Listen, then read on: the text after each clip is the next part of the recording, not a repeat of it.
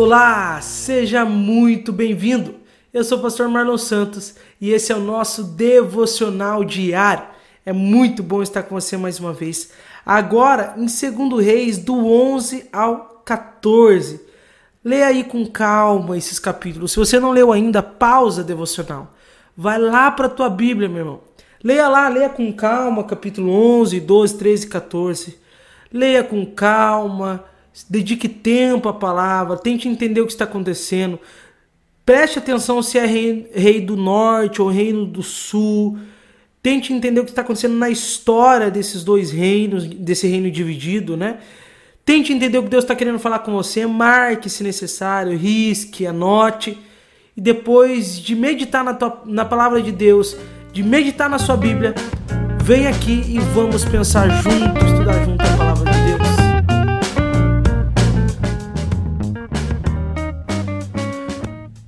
nós vimos que depois que Jeú mata os dois reis, o, reino, o rei do sul e o reino do norte, nós vimos como fica o reino do norte, porque Jeú governa no reino do norte. Mas e o reino do sul? E aí o capítulo 11 agora vai falar sobre o reino do sul. Então, a, é, então no reino do sul, Atalha era a mãe do rei Acasias, né? O rei Acasias morre e Atalha ela usurpa o trono. Ela mata toda a família do rei, meu irmão. Começou a matar toda a família do rei, os filhos do rei. Por quê? Porque agora ela ia governar, já que o filho dela tinha morrido. O filho dela, Acasias, reinou apenas um ano, foi um reinado mau, mas um reinado curto. E, porém, a Bíblia tinha dito que o trono pertenceria a Davi e que Deus não tiraria os filhos de Davi do trono, por amor a Davi. Lembra que ele prometeu que a linhagem de Judá não seria por um rei matando o outro e assumindo, assumindo o lugar. Não. Seria através dos filhos, um filho do rei, o filho do outro rei, o filho do outro rei, e assim seria sempre da casa de Davi o trono de Judá. Porém, por um momento, por um lapso de tempo, a Talha ela usurpa o trono e toma o trono para ela. É.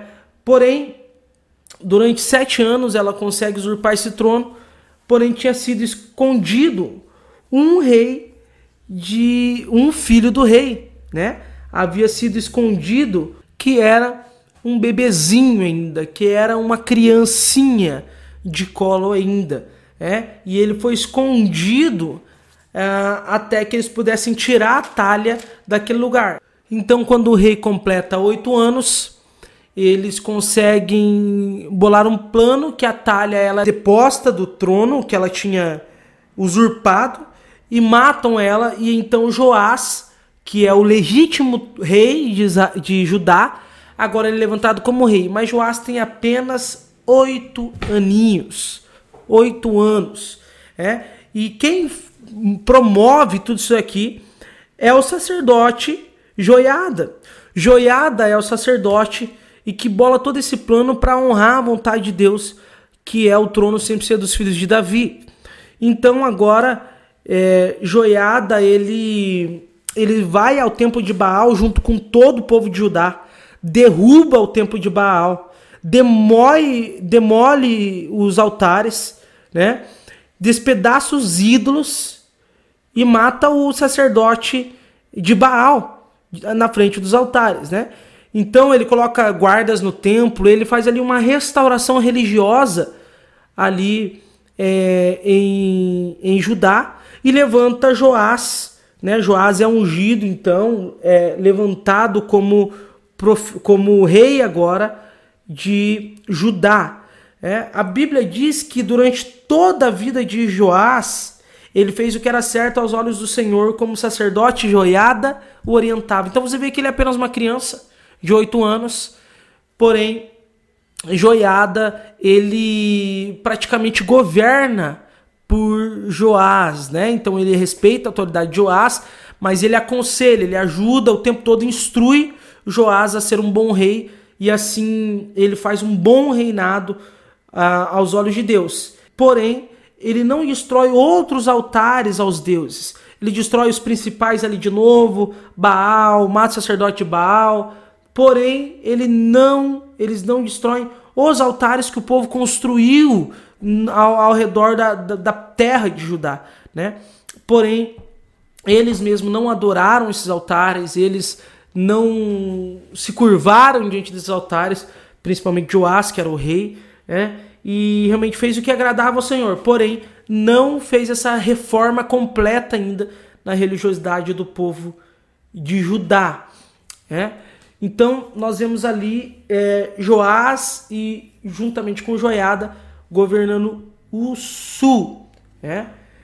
Em, enquanto isso, lá em Israel, quem reina é Jeoacás, filho de Jeú, e como todo rei de Israel, não preciso nem dizer que ele fez o que era mal aos olhos do Senhor. Porém, lembra que eu tinha dito que Deus permitia que as nações ela, elas fizesse Israel sofrer, porque era consequência da quebra da aliança, era consequência do pecado, da desobediência de Israel. Só que não era para que as nações humilhassem a, a, de forma extrema, não era para que elas passassem do ponto. Mas nesse sentido, Deus não tinha como controlar todas as ações, Deus não, não Deus não tira a liberdade humana. Ele permitia a nação, é, a nação vizinha subjugar Israel, mas ela não, Deus não tem como controlar todas as ações daquela nação.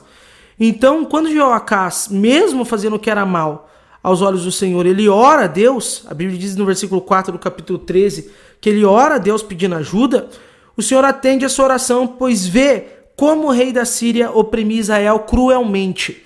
Então, você entende que Deus permitia que as nações subjugassem Israel, mas os exageros não era para ter sido cometido. Aí que você vê os exageros lá atrás, a ponto de uma mãe comer o próprio filho, não era o objetivo. O objetivo era que realmente as nações fizessem Israel pagar. Mas os extremos era o próprio homem que em sua liberdade fazia, né? Então Deus levanta alguém e, e acaba livrando Israel ali para o momento. Outra coisa a se destacar, que eu quero te chamar a atenção, é o versículo 7, que diz que Israel tinha agora 10 mil soldados e 50 cavaleiros, ou seja, 10 mil e 50 soldados. Meu irmão, Israel tinha 10 mil e 50 soldados. Agora, vamos ver quantos Israel tinha lá no começo, quando dividiu o reino. Lá em 2 Samuel, capítulo 24, versículo 9, vai dizer que as 10 tribos de Israel, meu irmão, eles tinham 800 mil soldados. 800 mil soldados. Agora eles têm apenas 10 mil. Eles têm quase, eles tinham quase um milhão. E agora não tem nem 5% do que eles tinham. Eles não têm nem 5% do soldado do, do exército deles mais. Ou seja, Israel está acabando. Israel está morrendo. Israel está fraca. Israel agora, por isso que o tempo todo agora eles são dominados por outras nações. Eles não têm mais poder. Eles já se separaram de Judá, né? Então Judá e Benjamim, que ficou dentro do território de Judá, né? Então eles já se separaram do reino do sul. Então eles já perderam grande parte do seu exército. Eles perderam é, metade do que agora eles têm, eles perderam, porque Judá tinha um grande exército também mas os, os soldados deles foram morrendo. E morreram, meus amados irmãos, pelos cálculos assim por cima. Já morreram aqui 780. 700 e, vamos colocar 790 mil. 790 mil, meu irmão. 790 mil soldados quase já morreram. Israel está enfraquecendo. Não está enfraquecendo, na verdade já está muito fraca já está quase morrendo. E agora se torna perigoso o povo de Israel. Ah, agora está totalmente ali deplorável a forma é, que Israel está. Mas a Bíblia diz que Deus ainda tem misericórdia de Israel. E a Bíblia diz que ele tem compaixão deles por causa da aliança que ele tinha feito com Abraão, Isaac e Jacó sobre a terra. Né?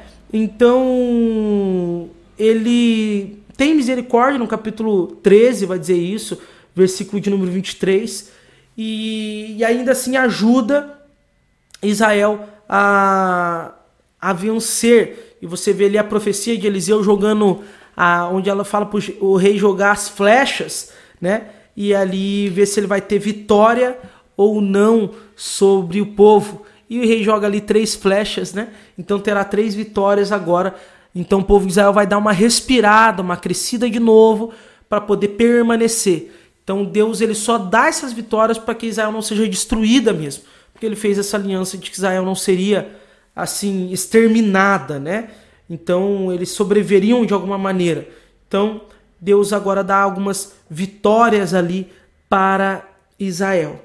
Então o capítulo 14 vai dizer então que Joás ele ele morre e Amazias agora vai suceder o trono do pai. A Bíblia diz que Amazias ele também foi um rei que seguiu o exemplo do seu pai Joás, um, um rei que não pecou, que não cometeu idolatria, foi um rei bom, fez o que era certo aos olhos do Senhor. A Bíblia diz, mas não como Davi. Por que não como Davi? Porque ele também não destrói os, os altares do povo ele não destrói os altares do povo. Por isso que ele não é como Davi. Ele é como seu pai, como, é, como, como os outros reis, como Josafá, como Joás, como até Asa, né? Porém, ele não é como Davi, né? Então, porque ele ainda não destruiu os altares que o povo fez, né? Mas ele é um bom rei para para ajudar.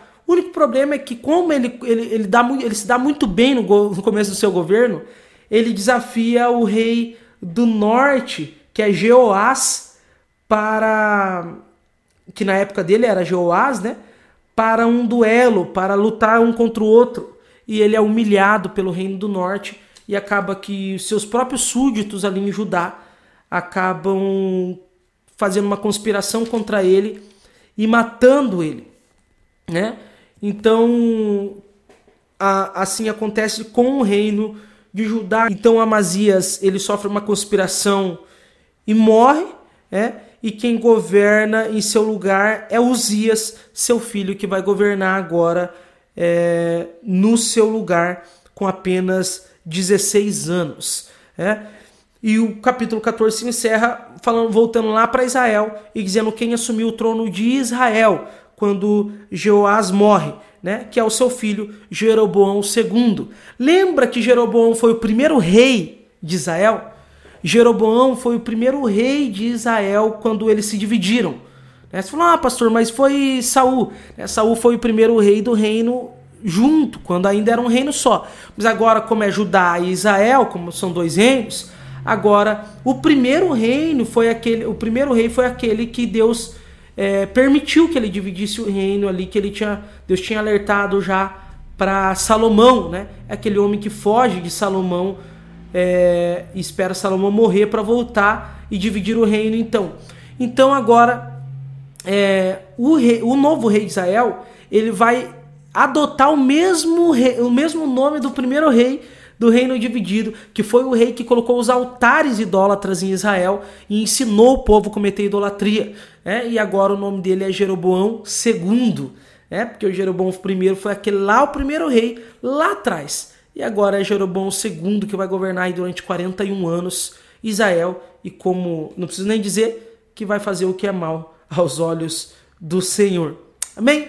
Que que eu e você possamos então, podemos então meditar na palavra do Senhor, que eu e você podemos aprender na palavra do Senhor através desse texto. Primeiro lugar,